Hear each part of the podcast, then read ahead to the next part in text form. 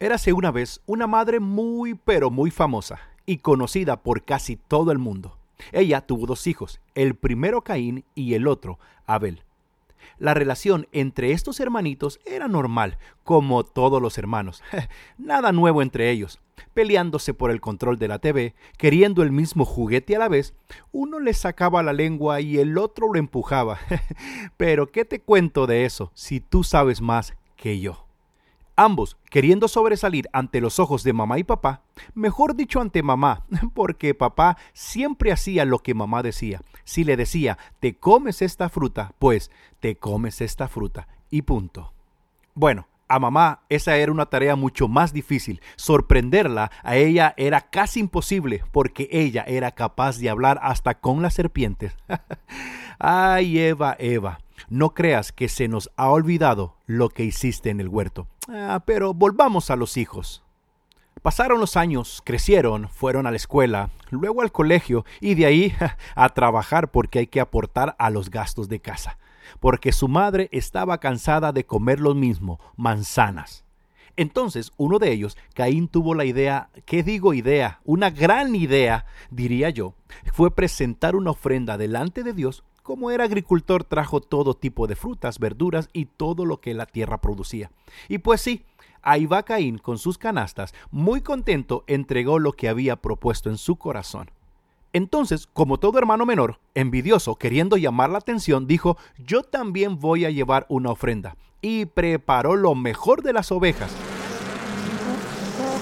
Dije ovejas, no abejas. A ver, producción, por favor. Ah, así está mucho mejor, gracias. Pero pasó algo que no esperábamos. Al Señor le gustó la ofrenda de Abel y no le gustó nada, nada, nada la de Caín. No, hombre, ¿y para qué te cuento? Ahí comenzó todo. El Caín se enfureció tanto que hasta fuego echaba por la boca, y su rostro cambió, se puso de todos los colores, cambió tanto que estaba irreconocible. Me imagino que daba miedo verlo. Daba más miedo cuando tu esposa te decía, mañana viene mi mamá a visitarnos. Abrimos debate. ¿Qué daba más miedo? ¿La cara de Caín o la visita de la suegra? Favor, deja tu respuesta en los comentarios. Es muy importante. Ok, ya hablando en serio, fue tanto el malestar y la frustración de Caín que elaboró un plan con alevosía y ventaja. Bueno, ventaja para él obviamente, porque llevó engañado a su hermano, lo llevó tan pero tan lejos como pudo, y cuando estaban solos, ahí, solitos, se levantó contra su propio hermano y lo mató. Según medios escritos, prensa, informes policiales, pero sobre todo el chisme de la tía Chona, si lo dice la tía Chona, favor darlo por verídico. Ella, ella nunca falla. Este asesinato fue de la forma más cruel, más cobarde e infame de matar a una persona, usando el engaño, la mentira y la premeditación. Y no, no estoy hablando de políticos, ya habrá un episodio para ellos. Y es que, revisando bien los datos, te darás cuenta que Abel no le hizo nada a Caín. Sí, escuchaste bien, Abel jamás ofendió a su hermano mayor, lo que hizo que éste lo matara fueron los celos. Ay, los celos. Es que los celos llevan a la envidia, la envidia lleva a la ira, y la ira te hace pecar. Caín estaba tan, tan, tan enojado que dejó el cuerpo de su hermano tirado en el campo. Y tú dirás, Mario, pero ¿quién le haría eso a su propio hermano? Una buena pregunta, válida por cierto. Pero veamos, que tú sin quererlo o sin pensarlo podrías verte expuesto a las mismas condiciones de Caín. Escucha la moraleja. Ten cuidado con lo que sientes cuando ves a otros que le está yendo mejor que a ti.